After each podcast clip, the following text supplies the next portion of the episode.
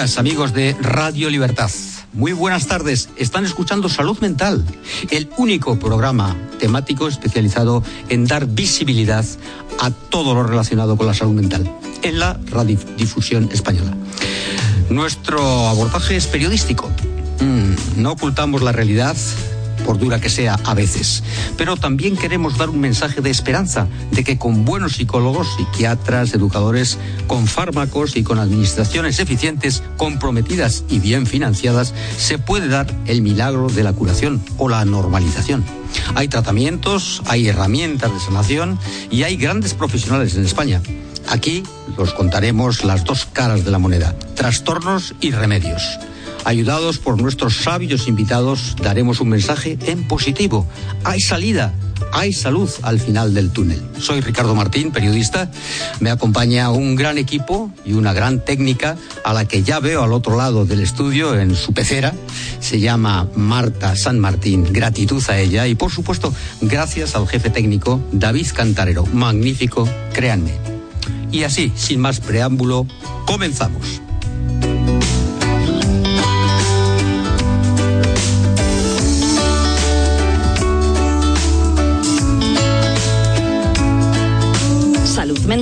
Con Ricardo Martín.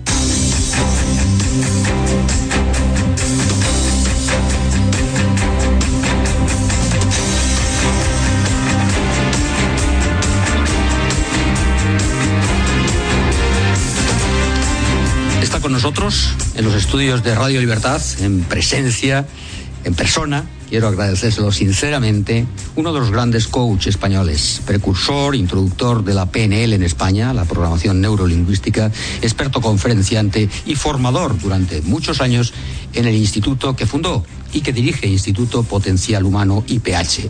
Bienvenido. Gustavo Bertolotto. Sí, es Gustavo en persona. Muchas gracias. Bienvenido a Salud Mental. Eh, admirado, Gustavo. Es verdad que tengo una enorme admiración por ti, lo sabes, y que allí donde, donde puedo, pues eh, converso contigo y, me beneficio de tu sabiduría y tus conocimientos. Así que vamos hoy en, Salud Mental. Em, debo añadir eh, a su extensísimo currículum que Gustavo Bertolotto es un gran conocedor de las tradiciones, del Qigong, de la hipnosis ericksoniana, del mindfulness y, por supuesto, de la programación neurolingüística podríamos tener multitud de razones para que estuviera hoy en nuestro programa, pero nos gustaría abordar, eh, poner en sintonía los males de nuestro tiempo, eh, como la inestabilidad eh, mental, la ansiedad, la angustia, con las técnicas que domina y que sigue desarrollando junto a su equipo de psicólogos, coaches, coaches y eh, terapeutas en el Instituto Potencial Humano. Eh, vamos justamente a tratar este tema hoy, esto que yo veo como una, eh, como una gran cuestión de, nuestra, de nuestro tiempo. la cuestión es que el estilo de vida actual, la escala de valores, la inmediatez, la autoexigencia, también la digitalización, que no se controla o no controlamos, ¿no? La mayoría de nosotros eh, apenas dominamos y sin embargo nos domina. Eh, la falta de diálogo entre generaciones, todo esto está condicionando fuertemente nuestra salud mental. ¿Coincides en el diagnóstico, Gustavo? Sí, eh, como yo venía aquí totalmente abierto a lo que me ibas a contar, digo, bueno, a ver por dónde salgo. totalmente expuesto. Pero me, estaba acordando eh, algo verídico que sucedió cuando yo estaba en una conferencia en el diario de Mallorca. nosotros vivimos ahí en Mallorca unos cuantos años.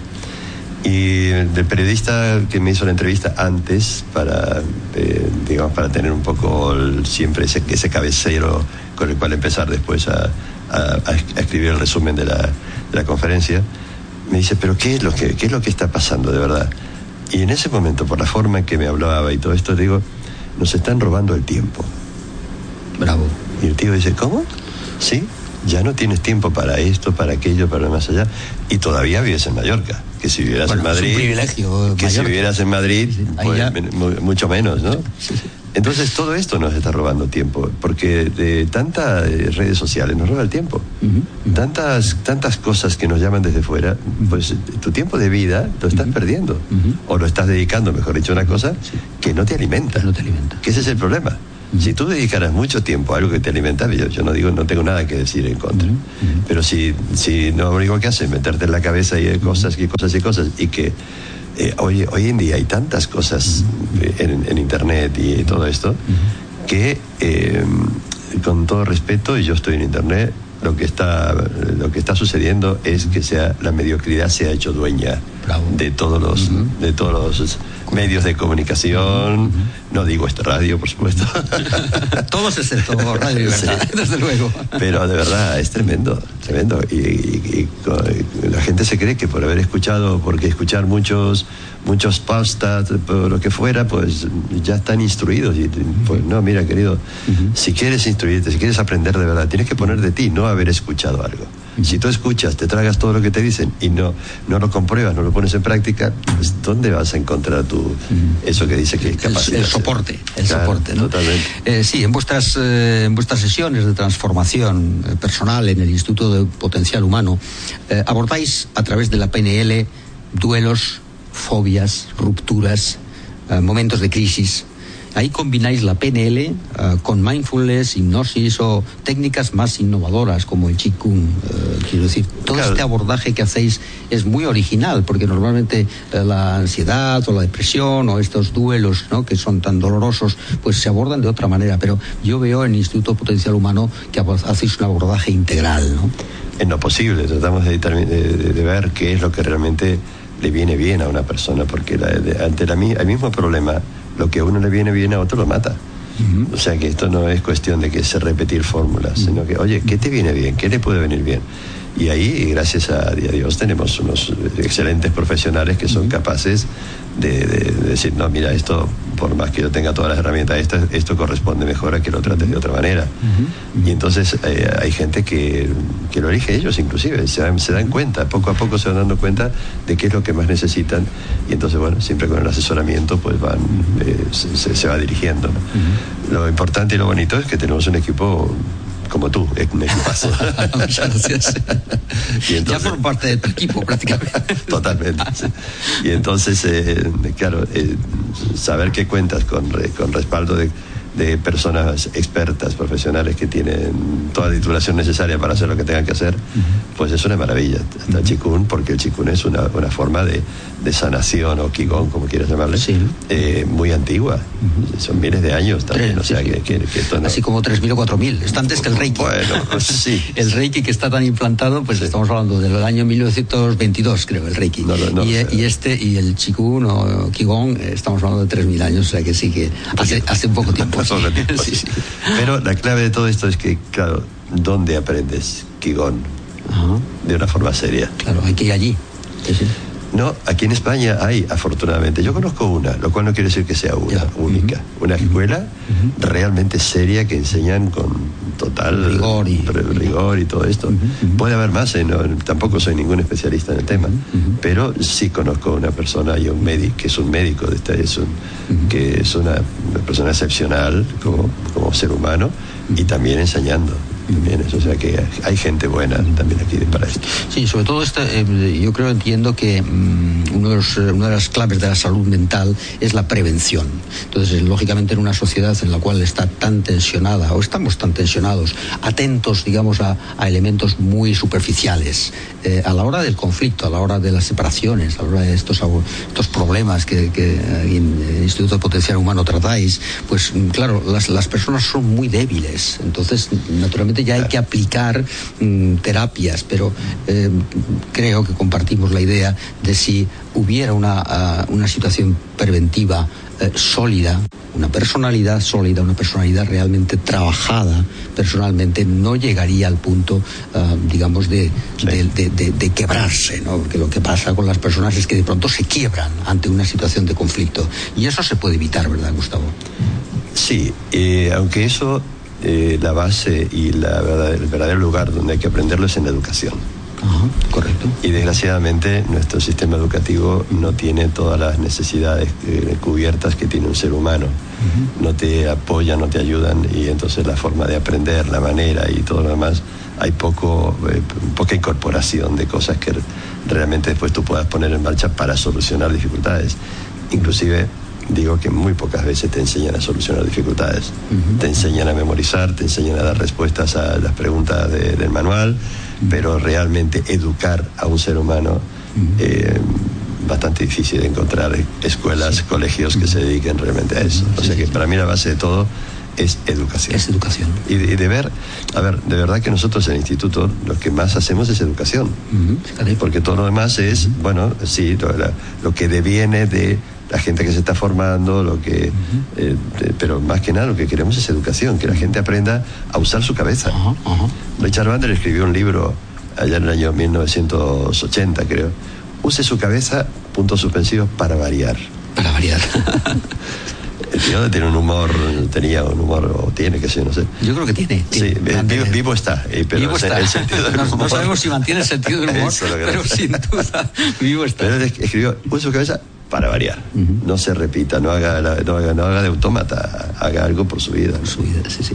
Bueno, en, muchos casos las estructuras familiares eh, han saltado por los aires. Yo creo que es la, es la marca del siglo XXI. ¿no? Se multiplican los problemas de pareja, eh, una difícil relación con los hijos, eh, la frustración en el, trabajo. Eh, ¿Cómo crees que deberíamos abordar la problemática de la familia que está produciendo tanta inestabilidad y, bastante sufrimiento, por cierto, y trastornos graves, hay que decirlo? ¿Cómo abordamos, en tu opinión, el, este, este estallido que se ha producido de las estructuras familiares? No soy un profesional sobre el tema, no, no puedo darte ninguna opinión más que una opinión personal. correcto. Entonces, dentro de todo el proceso de educación que yo comentaba hace un momentito, también el tema de las familias tiene que entrar. Es decir, oye, ¿qué, qué significa una familia? ¿Qué significa tener hijos? ¿Qué responsabilidad te, te, te, origina? ¿De qué manera vas a cumplir esto?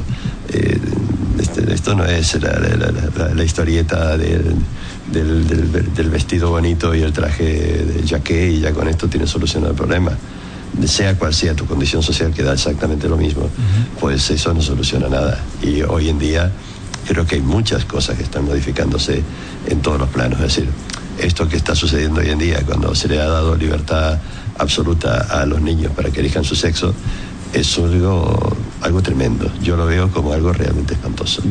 Yo veo que hay ahí una, una algo como que termina de deshacer un, todo, un sistema y que a lo mejor esto es la maravilla, ¿me entiendes? A lo mejor esto es lo que al final termina salvando a la humanidad, supongamos, ¿no? Pero eh, yo, yo honestamente lo recibo con mucha inquietud, muchísima inquietud. Es decir, creo que ahí hay algo que, que, se nos está escapando de las manos y tiene toda la pinta que ya se nos escapó. Claro, lo que se nos está escapando. un poco tarde, ¿no? sí, sí, un poco tarde. Por tu conocimiento y las, las, relaciones que tienes tú con tus clientes, y, eh, eh, ¿cuál es la demanda que tú ves en Instituto Potencial Humano, eh, también en el plano, digamos, de la formación empresarial o de la formación del ámbito laboral? ¿cómo, ¿Cómo llegan las personas ahora desde el punto de vista, digamos, psicológico, desde el punto de vista que vosotros tratáis? ¿Cómo ves a las personas que llegan y qué demanda es la más importante para ellos? ¿Qué es lo que te piden? Pues eh, una de las cosas fundamentales es eh, relajación. Una de las cosas es saber abordar el estrés, saber abordar todas las dificultades que plantea la, vida laboral en este momento, que, tiene una exigencia tremenda, tremenda. Entonces, en el momento en que una persona, para ponerse en marcha, necesita tener capacidad y recursos, y esos no los tiene si está estresado se pierde.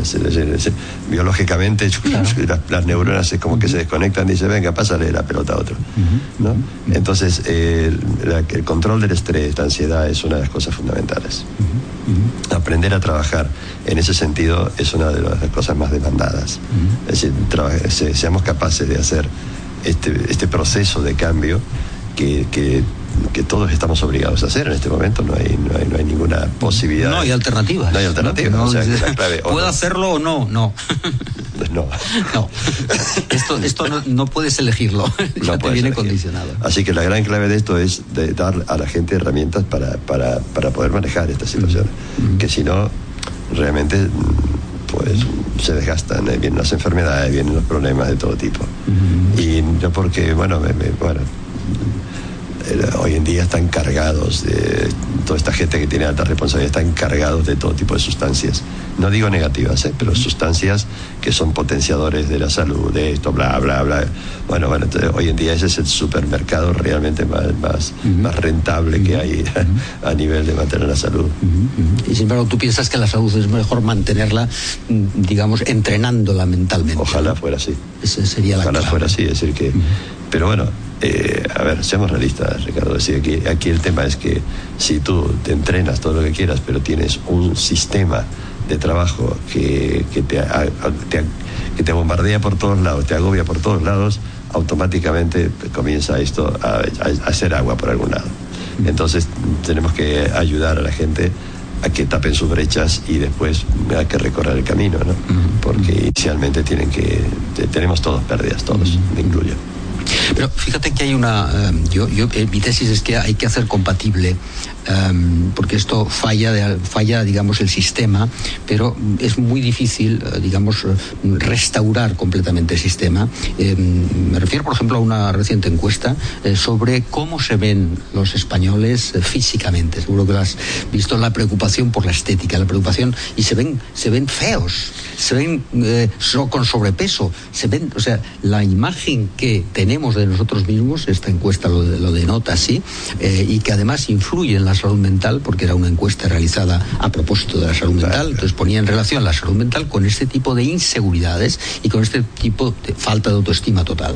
Entonces, mm, eh, claro, para mí la recomendación no puede ser, bueno, pues entonces dejemos la estética, eh, no demos importancia a la estética, tampoco es tan importante tener sobrepeso, tampoco es tan importante, aceptémonos. Bueno, tú eres la, persona indicada para decir si esto es una cosa que digo yo salvaje, pero yo creo que eh, es, es, imposible a estas alturas del partido, digamos, dar una marcha atrás con lo que es, digamos, los, los formatos de prescripción, de, todo esto está ya instalado en la sociedad, pero ¿y si equilibramos estas eh, situaciones de apariencia en lugar de censurarlas, en lugar de castigarlas. Simplemente admitimos que esta situación es así, que a la gente le gusta verse guapo, que a la gente le gusta verse en forma y no en. Muy bien, aceptemos eso. Pero el tema es el equilibrio. Si no tenemos una parte luego digamos, de autoestima, no tenemos una parte bien construida mentalmente, en mi opinión, este es el balance que corresponde, porque ¿para qué vamos a censurar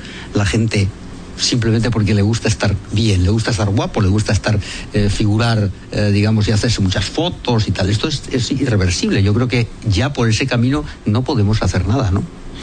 No, de realmente batalla perdida. Batalla perdida. Porque tú tendrías que enfrentarte a todo lo que es el, culto a la imagen que hay en este momento.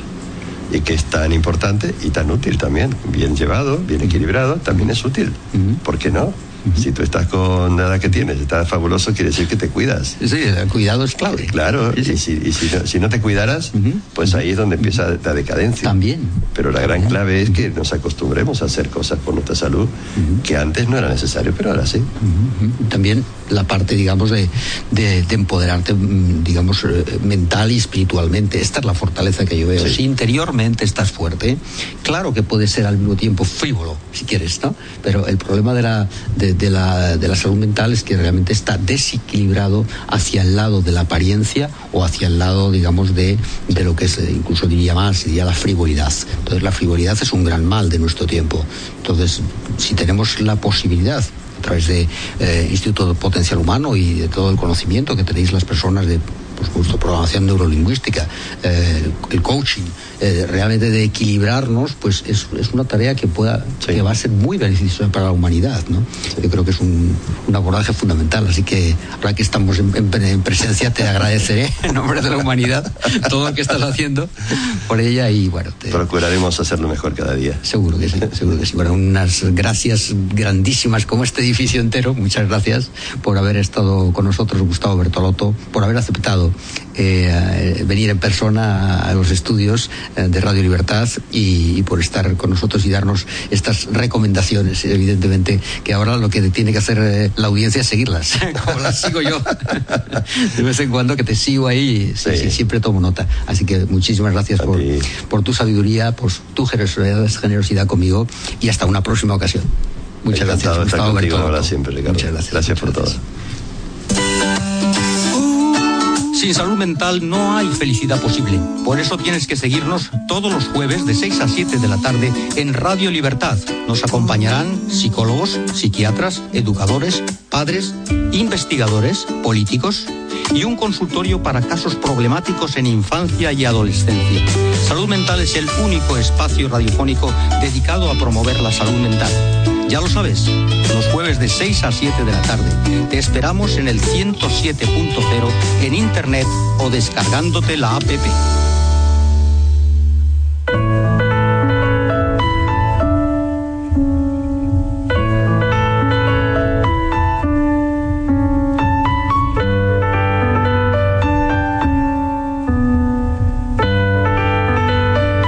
Y ya tenemos al otro lado del teléfono a nuestro siguiente invitado, el doctor Enrique González.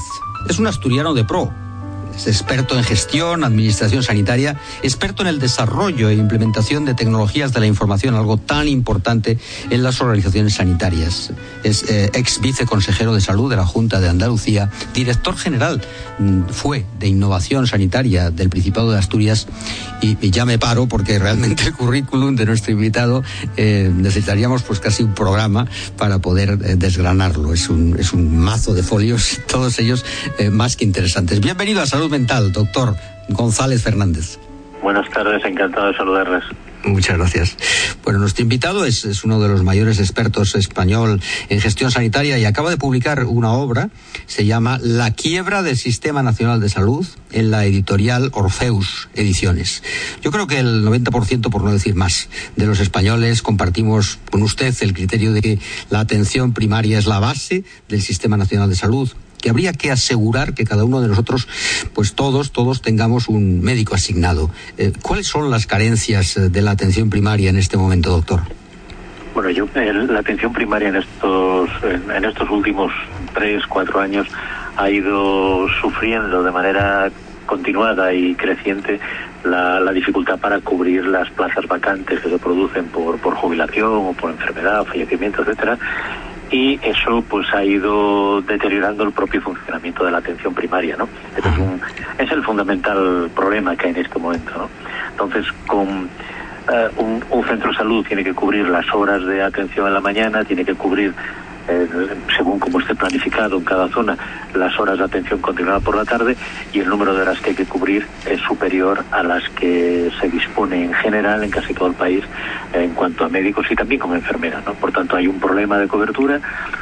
En muchos sitios se está priorizando, creo yo, que erróneamente la atención continuada, la atención eh, no programada, la atención de la tarde, uh -huh, y sí. eso está generando pues que hay muchas vacantes en el sistema sin cubrir en todas las comunidades autónomas y hay que tener en cuenta uh -huh. que cada cada vacante de médico que no se cubre sí. supone que hay entre 1.300, 1.600, 1.800 personas que no tienen eh, las mismas garantías de acceso al sistema sanitario que una persona que sí tiene todavía su médico en la consulta, ¿no? Uh -huh, claro. Y eso es un problema. Sí, es un problema porque cuando uno va se puede encontrar un médico que no que pasaba por allí, pero es al que le asignaron pasar la consulta ese día, o no hay ningún médico asignado, y entonces uno va a una cola de reparto con lo cual se pierde lo fundamental de la atención primaria, que es la continuidad, que es ese vínculo permanente entre su médico, uh -huh. el enfermero y el paciente, claro, que claro. hace que Claro. Uno, cuando va al médico, te conozca, sabe tus problemas, sabe lo que necesitas, claro. controla tu medicación, etcétera. Si eso no ocurre, uh -huh.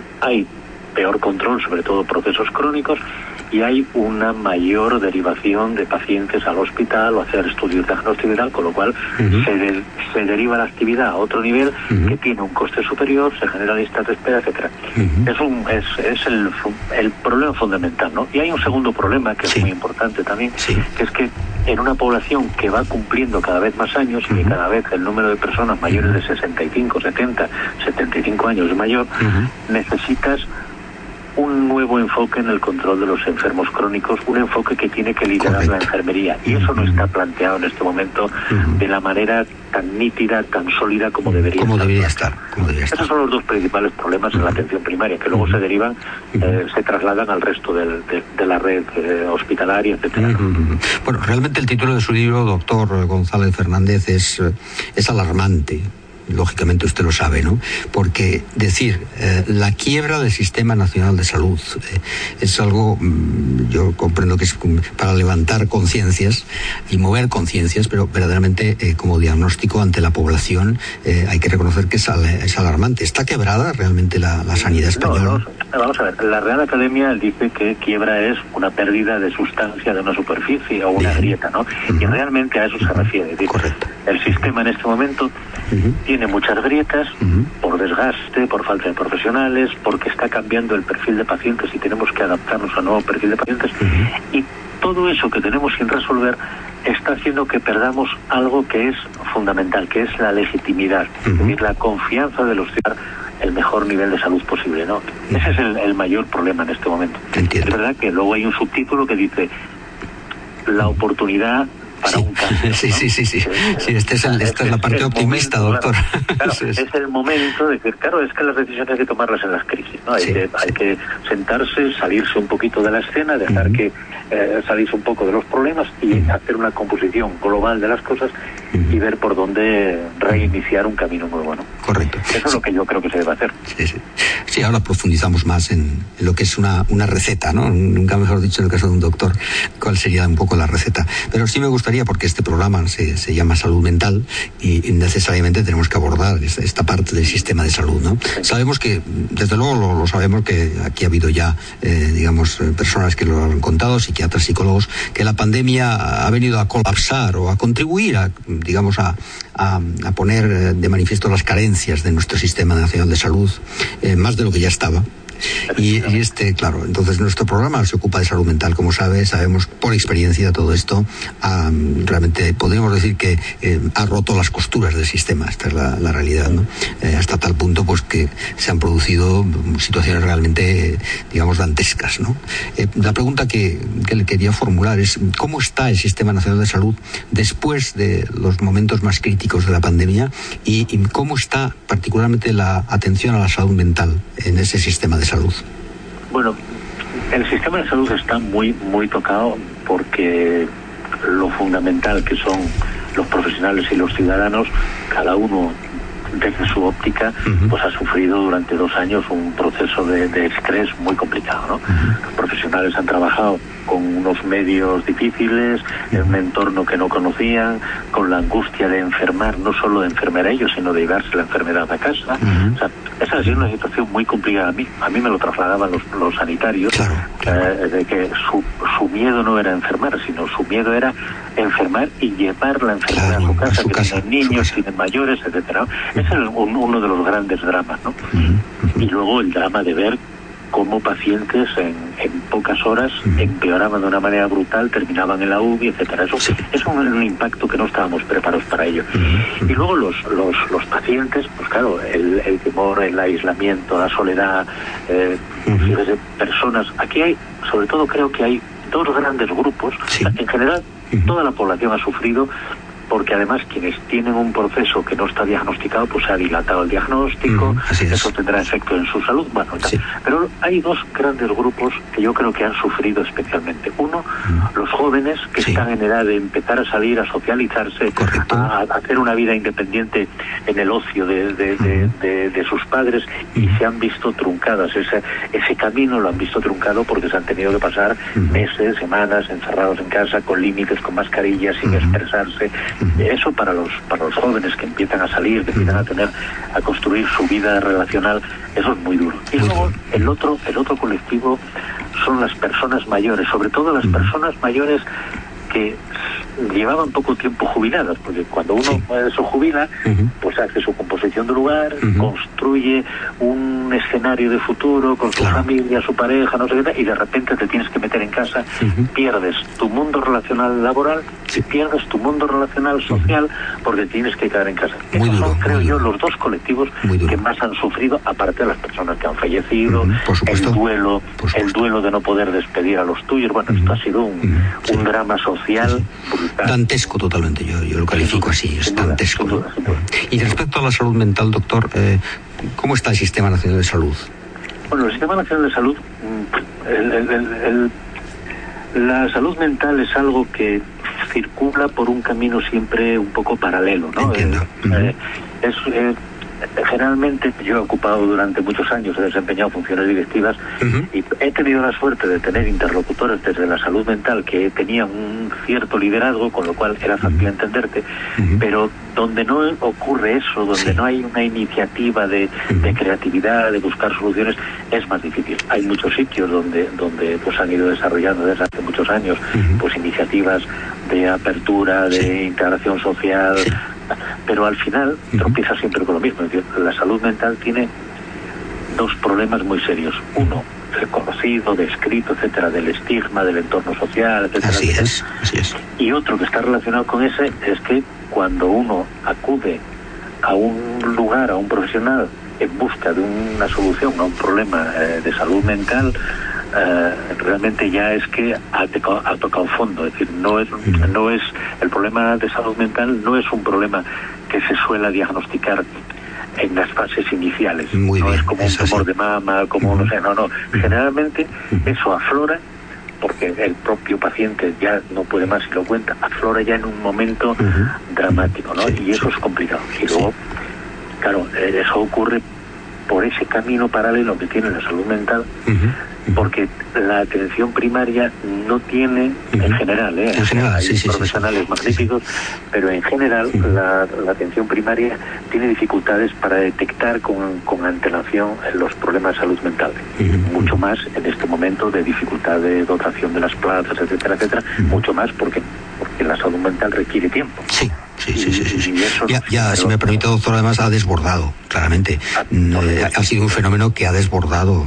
Eh, si, otros han desbordado, por ejemplo, los temas, digamos, gerontológicos, como usted ha mencionado muy bien aquí, pero desde luego la salud mental ha explotado, o sea que mm, los, los están llenos los ambulatorios, ya no se sabe dónde redirigirlos y, luego pues las, las plazas que, se convocan hace poco aquí en Madrid, pues plazas de psicólogos, plazas de... porque realmente eh, una, uno de, los, de las patas, podríamos decir, del Sistema Nacional de Salud claramente eh, insuficiente es el de la salud mental. Esto claro está sí.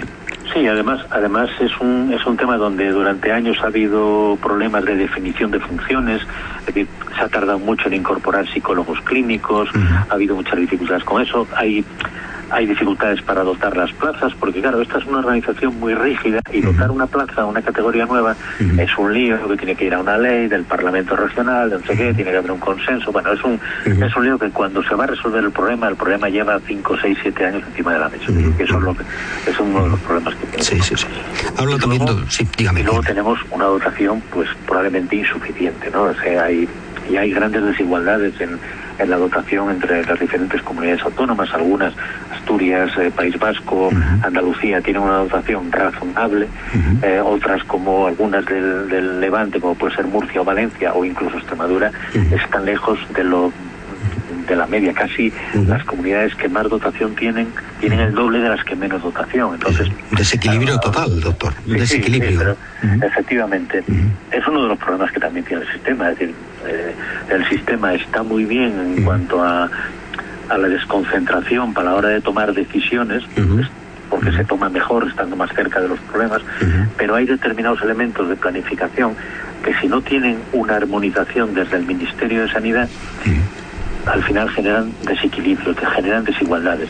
Y ese es un problema que también hay que resolver. A mí lo que me preocupa es que cuando, cuando empezó la pandemia, todo el mundo agudizó su, su participación en el debate que ya venía de atrás sobre las carencias del sistema sanitario. Y bueno, se creó una comisión parlamento, había un montón de gentes pidiendo una comisión de expertos, que no sé qué, tal, tal, tal pero ahora hace cuatro o cinco meses que nadie habla mm. ya del problema del Sistema Nacional de Salud, de replantearse mm. el sistema, de, plantear reformas profundas. Nadie habla de eso ya. Entonces es dramático porque, porque hemos pasado lo que hemos pasado, si no tomamos decisiones ahora, esto, pues tenemos un serio riesgo de que las cosas vayan a peor, ¿no? Clarísimo, clarísimo. Mm, usted habla también de enfermería, por supuesto, en, su libro, eh, La quiebra del Sistema Nacional de Salud, y, le da una gran importancia. ¿Podría comentarme esto? Sí, vamos a ver.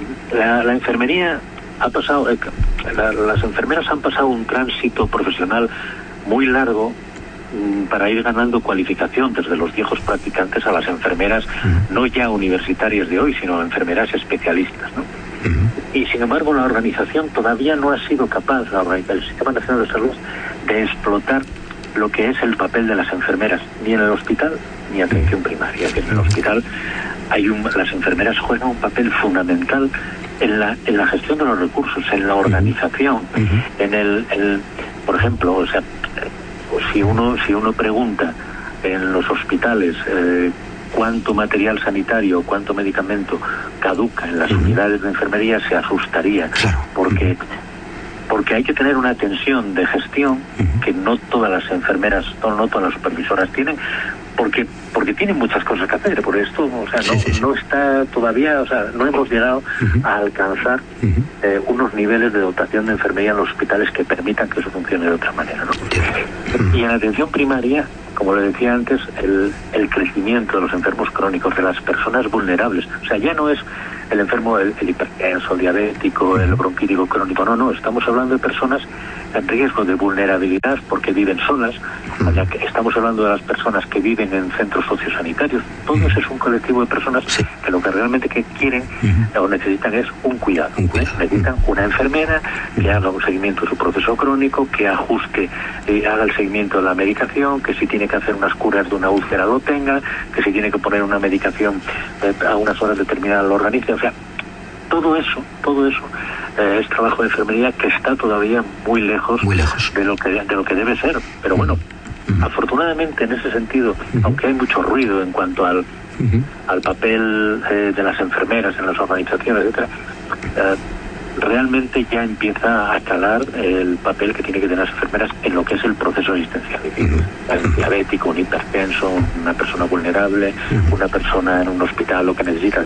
Eso va avanzando, pero todavía estamos lejos, ¿no? Y, hay que hacer un esfuerzo más allá de, reivindicaciones legítimas sobre titulaciones, reconocimientos, salarios, etcétera, etcétera, que son, lo dice, una de las cosas de las que casi nunca se habla, la enfermería, que y a mí me ha pasado en el, último eh, el última gerencia que estuve desempeñando, claro, llegaba el, día de la entrega de los de los bueno, de los reconocimientos a las personas que se jubilaban en el año y te encontrabas a personas que conocías, porque eh, yo he vivido y he crecido aquí, te encontrabas personas que se jubilaban haciendo tres turnos mañana, tarde y noche como cuando yo las había conocido hacía treinta y tantos Impresionante, impresionante. Pues, eso, ¿Qué dato? Eso, al final, eso, al final, bueno, ¿qué tipo de organizaciones tenemos que no somos capaces de resolver eso?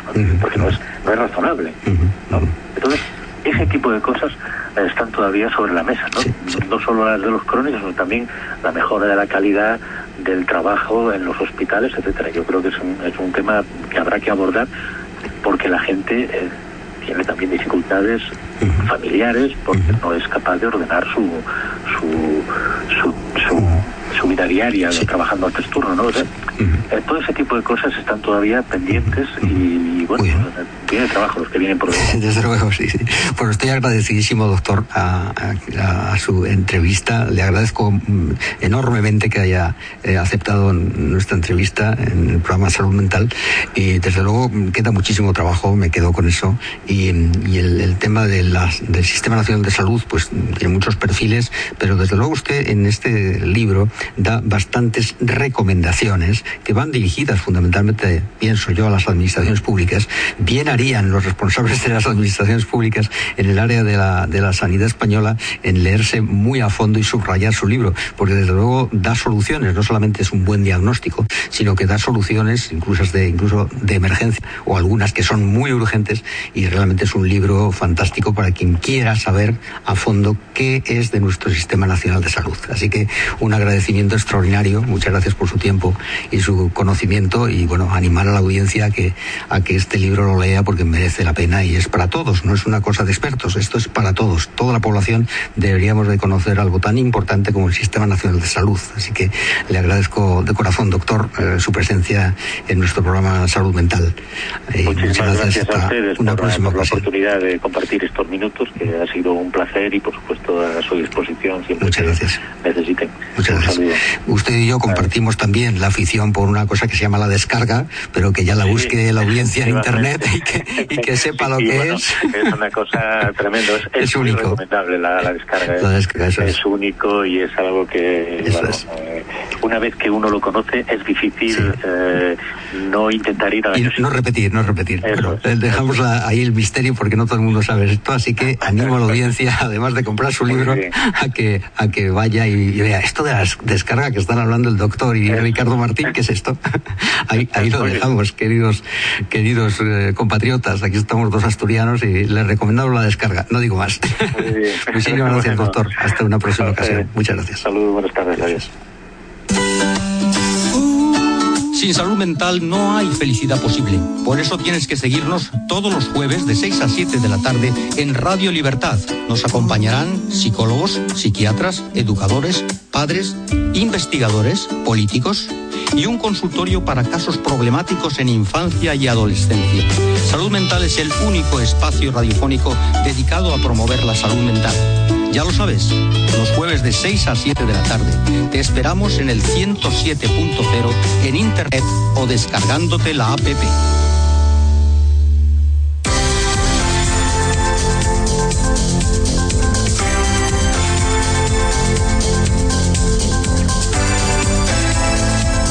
El comentario semanal de Patricia Matei.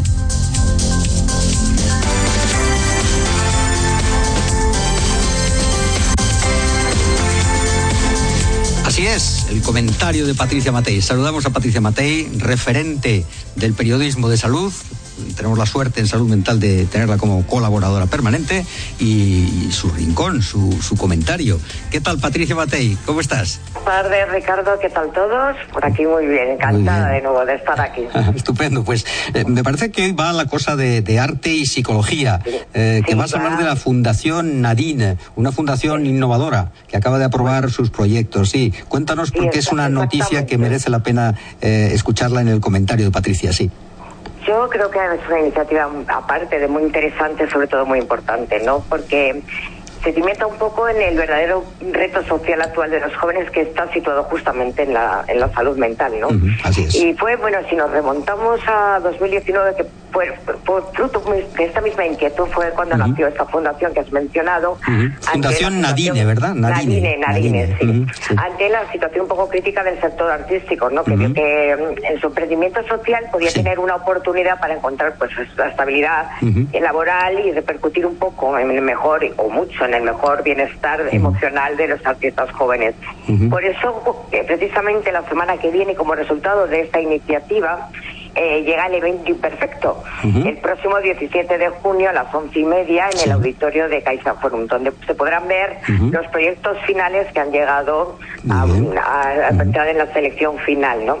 Pero no hay que olvidar, Ricardo, que, que, que, está claro que el emprendimiento social artístico ha venido para quedarse, ¿no? Muy bien. porque hay una buena noticia, buena noticia. Pues sí, sobre todo porque hay, bueno, estamos en unos momentos duros, con una estabilidad laboral un poco precaria y emocional también, ¿no? Y sin embargo, eh, los jóvenes artistas tienen un camino un poco difícil, ¿no?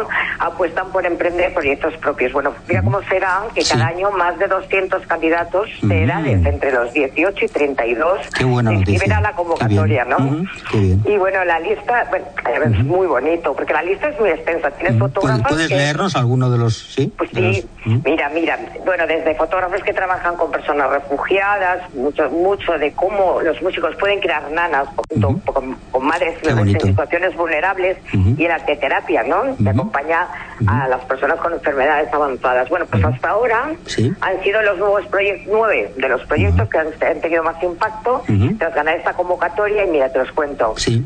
Bueno, os los cuento a todos. A todos, a todos. a todos, a todos, por no solo a mí, a todos. A, todos, a todos, a todos, a todos. Mira, Comiendo con miedo, que consiste en educar y concienciar sobre los trastornos de la conducta alimentaria, ¿no? A través de la ilustración.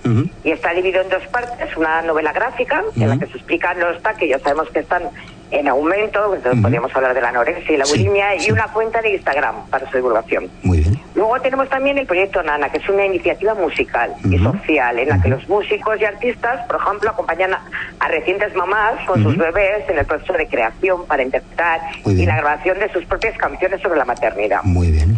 Tenemos también el proyecto 2036, que es la realización de talleres de teatro y artes escénicas en el Centro Penitenciario de Navalcarnero de Madrid. Bien. A mí me parecen todas, la verdad, cada, cada una muy, muy, muy, muy interesante. Luego está apasionante, ¿no? Que crea espacios de aprendizaje colaborativo donde puedes desarrollar eh, tus propias pasiones junto con otros jóvenes trabajando la motivación, ¿no? En distintos procesos creativos, pues videoclips o cortometrajes. Eh, también nos quedan Identidades, que es un proyecto fotográfico colectivo en el que las personas eh, refugiadas cuentan su, pues, su DNI, ¿no? Su género, su orientación sexual, su expresan desde desde el arte, pero en libertad, en libertad. Muy bien. Y el arte paliativo, por ejemplo, ¿no? que es una entidad social nacida para acompañar la dimensión emocional y espiritual y social de las personas que padecen una enfermedad ya muy avanzada, ¿no? Pero que la pueden expresar a través de, del arte.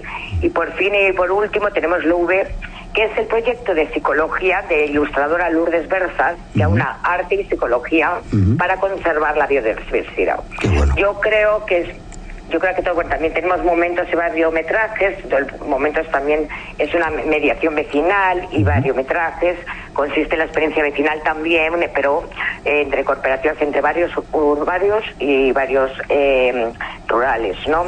Yo creo que es yo creo que es una iniciativa muy muy única, ¿no? Y muy original, una apuesta para el beneficio de la salud para todos, ¿no? Muy bien, Pues Patricia, maravilloso tu comentario. Una semana más. Eh, nada, vete preparando ya el siguiente.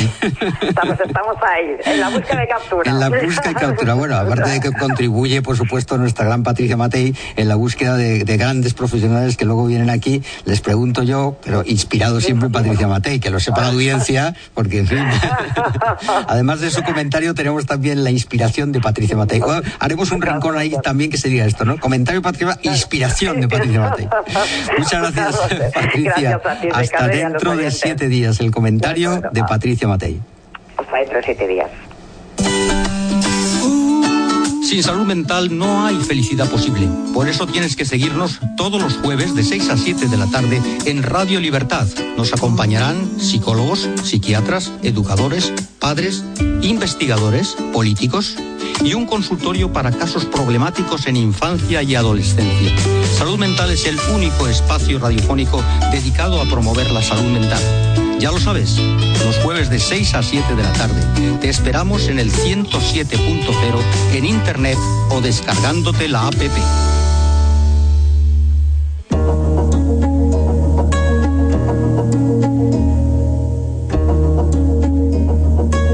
El consultorio para niños y adolescentes de Mariana Villalba.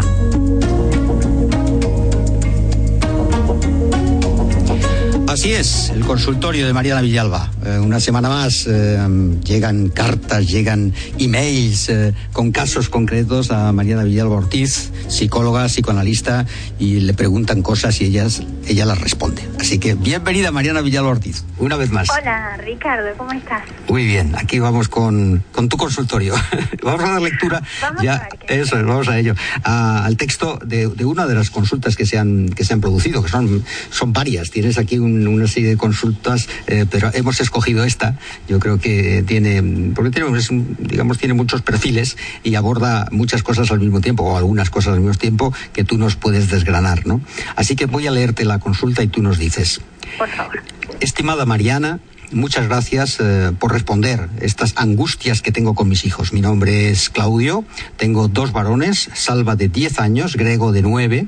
Salva está teniendo problemas en el colegio porque quiere jugar con su grupo de compañeros y lleva una temporada que no le dejan, le apartan, le marginan. Eh, tengo cita con la dirección del colegio, dice este padre, pero la verdad es que estoy desconcertado. Eh, ¿qué, les digo a, esta, a la dirección? Pregunta.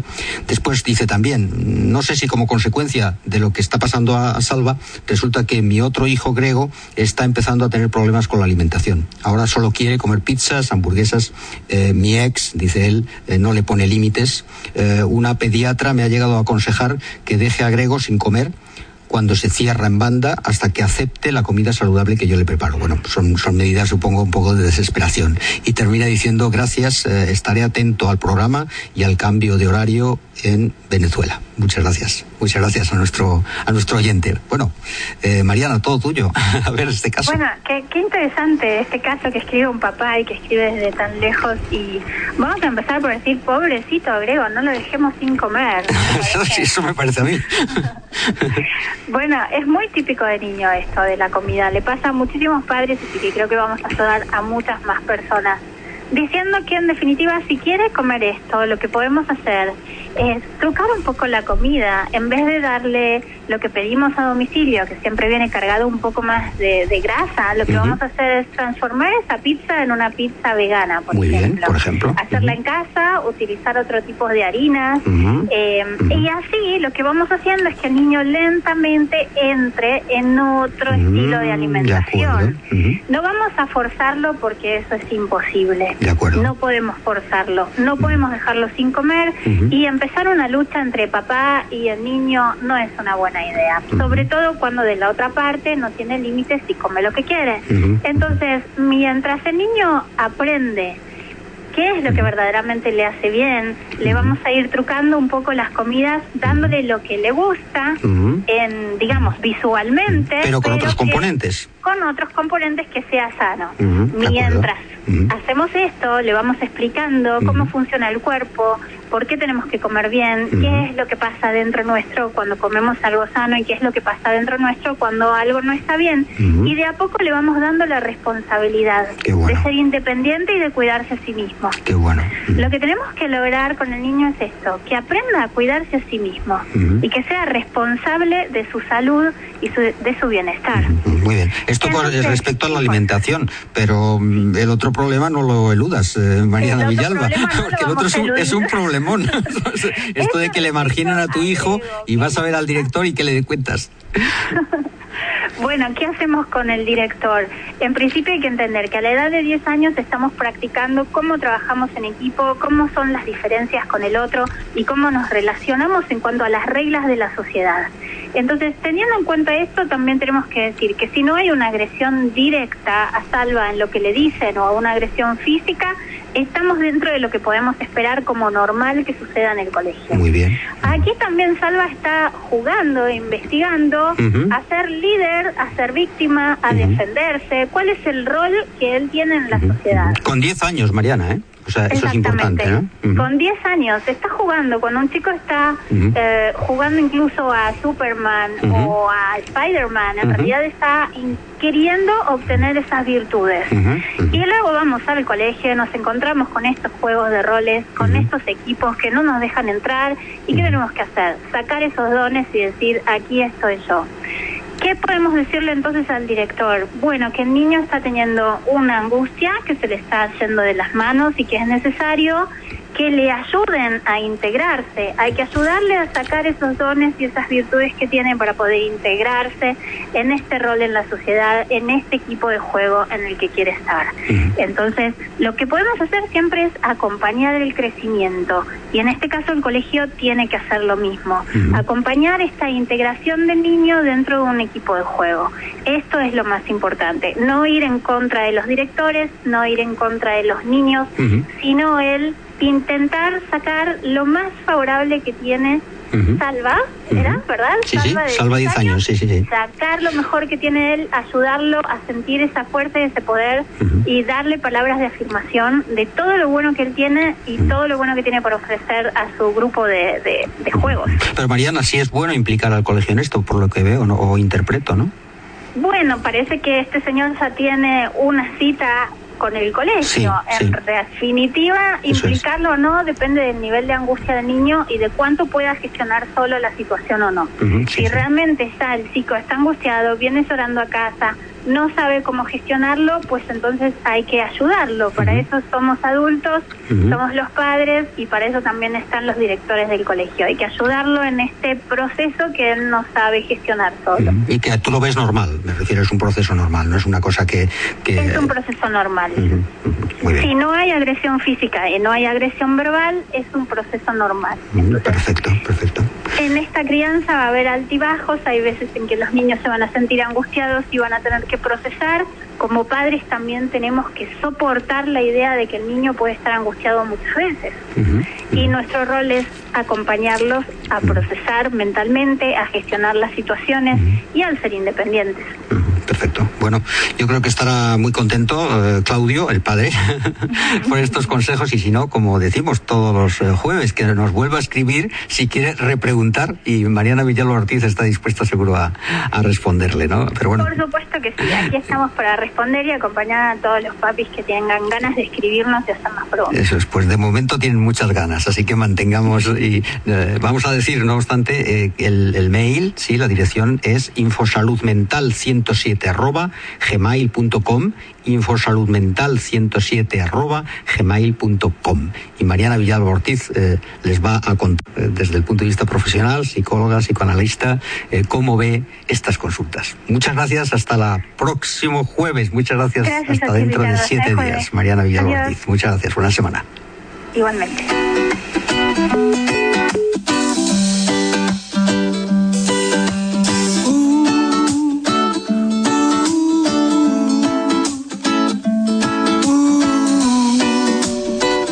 Hemos culminado hoy nuestra travesía radiofónica. Dentro de siete días podrán sintonizarnos de 7, 6 a 7 de la tarde, 18 a 19, lo quería decir muy correctamente, muy bonito, 18 a 19 horas, o sea, de 6 a 7 de la tarde en Radio Libertad. Ya saben, salud mental es el único programa dedicado exclusivamente a la temática de salud mental en la radio difusión española. Gracias a nuestra técnica Marta San Martín y por supuesto inmensa gratitud a los protagonistas de salud mental, ustedes, nuestros oyentes formidables. Gracias por sernos fieles y por seguir sintonizándonos. Ricardo Martín les despide en nombre de nuestro gran equipo y les desea lo mejor. Cuídense, amigas y amigos, y agradezcan de corazón el gran regalo de la vida. Muchas gracias. Hasta el próximo jueves de 6 a 7 de la tarde en directo en Radio Libertad. Aquí les espero.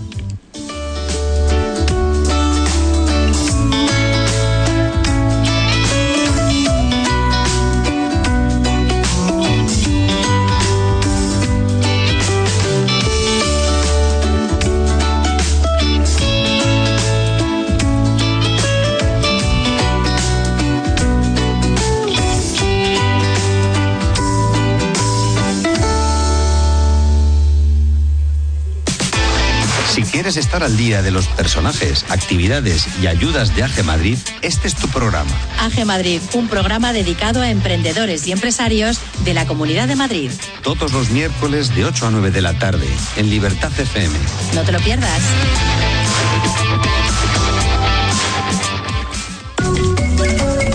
Hola, soy Paco Huertas. Te espero todos los lunes de 7 a 8 de la tarde, aquí en Radio Libertad, en el 107.0. La Venia. Un programa dedicado a los oyentes para que estén al día de las leyes en sus distintas especialidades. Financiera, herencias, familia, contratos, estafas, reclamaciones. Ya lo sabes, identifica tu caso y cómo resolverlo escuchando todos los lunes de 8 a 9 de la noche tu programa con La Venia. En Radio Libertad 107.0, en internet o en la app. Recuerda, con La Venia. Decorinstalación es tu empresa en el sector de la carpintería de aluminio. Decorinstalación 691 57 38 90. Presupuesto personalizado sin compromiso. Las ventanas de mayor calidad para tu casa o empresa al mejor precio. Si quieres ventanas baratas, no somos tu proveedor, solo calidad. Decorinstalación, carpintería de aluminio.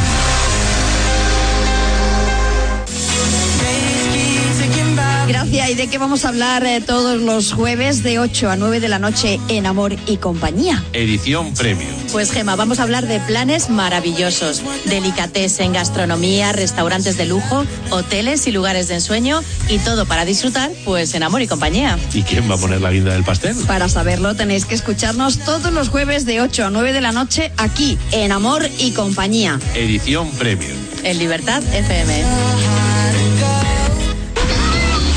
al agua de El Toro Televisión en Libertad FM. Otra forma de contar las cosas con rigor y conocimiento. El que aportan los contertulios con mayor experiencia. El gato al agua